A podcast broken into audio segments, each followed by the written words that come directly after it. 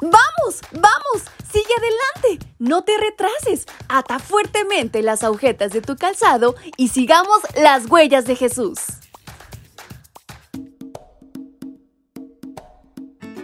Hola, hola chicos y chicas, ¿cómo están en esta mañana? Su amiga Fabi les acompaña nuevamente y les da la más cordial bienvenida a este su devocional para menores y adolescentes. Hoy quiero recordarles lo especiales e importantes que son para Dios, pues no es casualidad que escuchen este audio, así que todo lo que aprendan, llévenlo a la práctica y sobre todo atesórenlo en su corazón. Y en este 7 de agosto nuestra reflexión lleva por título la dedicación del templo.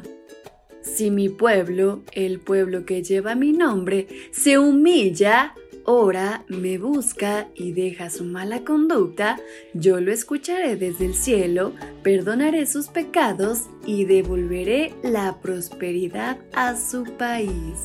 Libro Segunda de Crónicas capítulo 7, versículo 14. La dedicación del templo incluyó varios días de alabanza. Una de las razones del gozo fue el traslado del arca a su nuevo recinto. Se ofrecieron muchos sacrificios a Dios. Salomón ofreció 22 mil bueyes y 120 mil ovejas.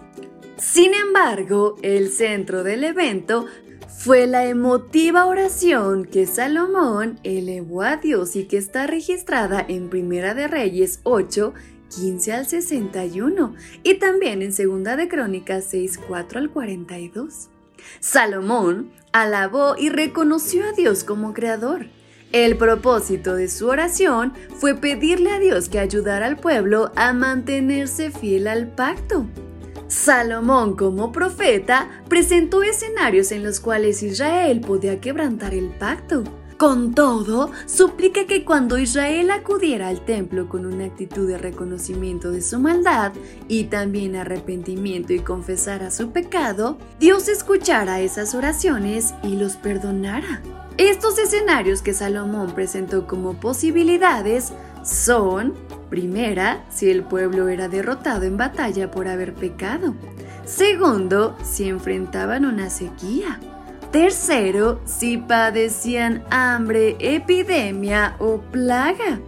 Cuarto, si el pueblo se rebelara contra Dios y era llevado en cautiverio. En cualquier circunstancia, Salomón suplica que Dios los perdone.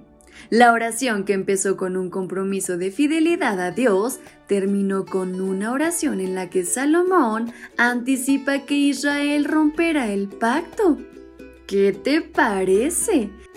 ¿Estarías dispuesto a hacer un pacto de amistad con alguien que te prometa fidelidad, pero luego te avise que quizá te falle y cuente todos tus secretos?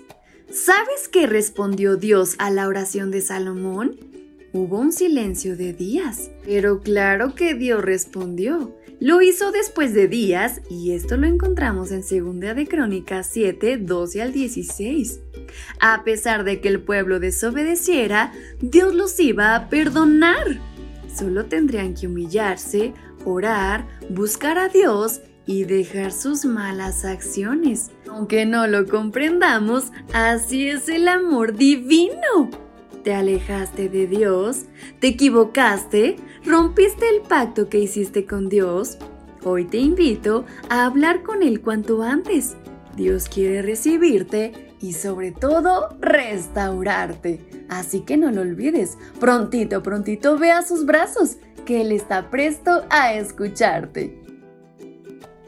Y con estas palabras en mente es como nos despedimos de nuestra reflexión. Su amiga Fabi les envía un fuerte y muy caluroso abrazo hasta donde quiera que se encuentren. ¡Hasta pronto!